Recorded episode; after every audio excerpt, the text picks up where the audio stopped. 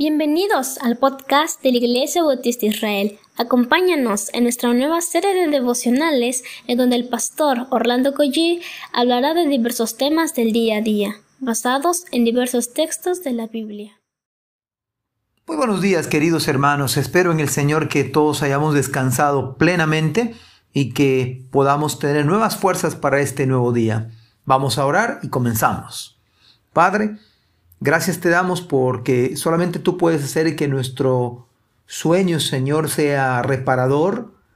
Tú puedes hacer que podamos despertar bien, con ánimo, con fuerzas, en tu gracia, Señor, y por tu palabra.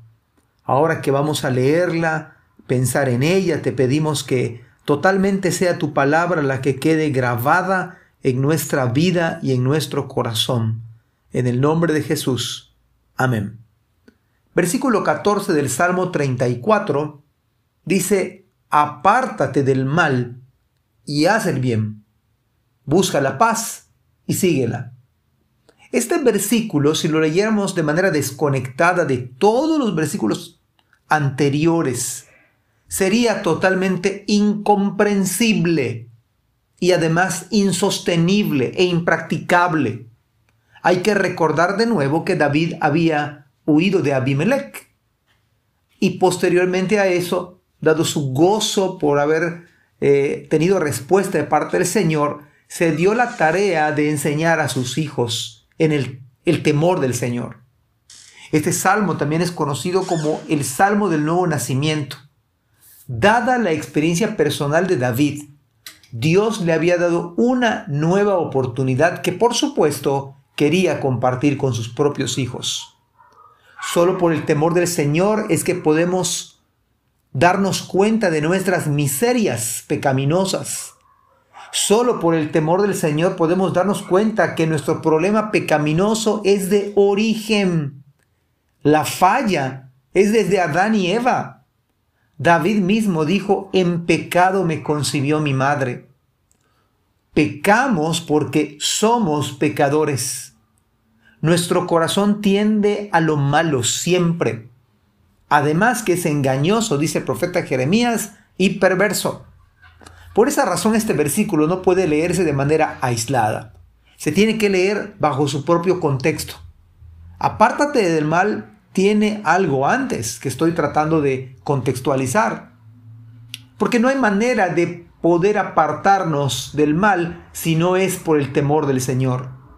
No hay modo de dejar el pecado si no es por el milagro del nuevo nacimiento. Cuando vemos a alguien que se arrepiente de sus pecados y pone su fe en Jesucristo, estamos viendo el milagro de lo que fue el, el nuevo nacimiento. El nuevo nacimiento precede al arrepentimiento y la fe, porque es un milagro. Cambia nuestro corazón, circuncida nuestro corazón, hace que el corazón de piedra se vuelva de carne y el que hace la obra de la regeneración del nuevo nacimiento es el Espíritu Santo. El resultado del nuevo nacimiento es que yo me arrepiento para con Dios y pongo mi fe en Jesucristo. Podemos notar estas palabras que el mismo David dice en versículos anteriores. Este pobre clamó. Este pobre pecador este pobre hombre, este miserable hombre clamó y mire lo sorprendido que David dice, y le oyó Jehová y lo, lo libró de todas sus angustias. Y versículos eh, anteriores a este decía David, y dice David escrito, lo tenemos ahora en nuestro texto, dichoso el hombre que confía en el Señor. Está hablando de sí mismo, por supuesto. Dichoso el hombre que confía en el Señor. ¿No acaso estas palabras no son su declaración más viva de su fe en el Señor? Es nada más y nada menos que su experiencia personal de salvación. Por eso el temor del Señor es solo por la bendita gracia de Dios. Solo por ello, por el temor del Señor, por su gracia, podemos y por eso es la instrucción de David, apartarnos del mal. Apartarnos del mal no viene de primero. Primero les habla de su experiencia personal de salvación y luego le dice a sus hijos, les voy a enseñar el temor del Señor. Les voy a hablar de mi propia experiencia de salvación. Y entonces, por medio del temor del Señor, ahora podemos apartarnos, pueden ustedes apartarse del mal. Este pobre clamó, dice. Pero el temor del Señor, y esta misma frase la encontramos en el Salmo 37 y en el libro de Proverbios, en el capítulo 3. Es muy interesante que dice, teme al Señor y apártate del mal. Eh, vea cómo hay congruencia. Teme al Señor. Esto no lo puedo producir yo, esta es la gracia de Dios. Solo Dios puede poner temor, porque cuando Dios hace el milagro del nuevo nacimiento, entonces es cuando usted empieza a tener temor de Dios. Es cuando la gente se arrepiente y pone su fe en Jesucristo. Y esto lo vemos también cuando en el capítulo 4 de Proverbios Salomón le dice de la mujer adúltera, en este caso a su hijo también, apártate de ella. Pero es interesante que este, esta misma instrucción la vemos en el primer capítulo de, de Proverbios. Apártate de malas compañías y de todas sus aparentes buenas propuestas que llevan a la tumba, a la muerte y al mismo infierno. Y Pablo le dijo a Timoteo, por si fuera poco, que había hombres corruptos, hombres necios, que no pueden ni quieren comprender la verdad debido a su extravío. Y también dice, apártate de los tales. La única manera de apartarnos del mal es con el temor del Señor.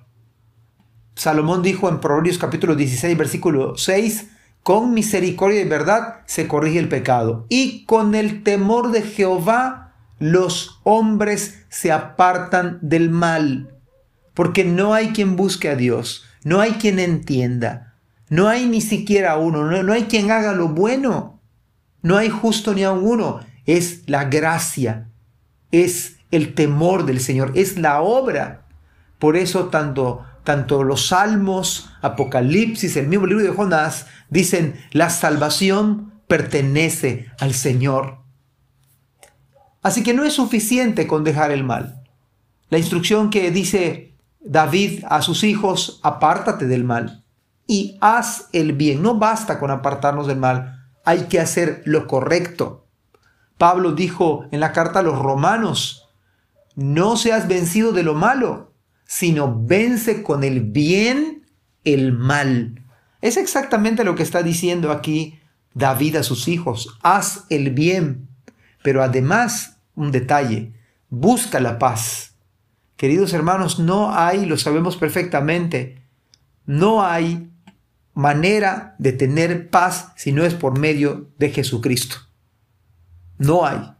Hay un solo Dios y un solo mediador entre Dios y los hombres, Jesucristo hombre.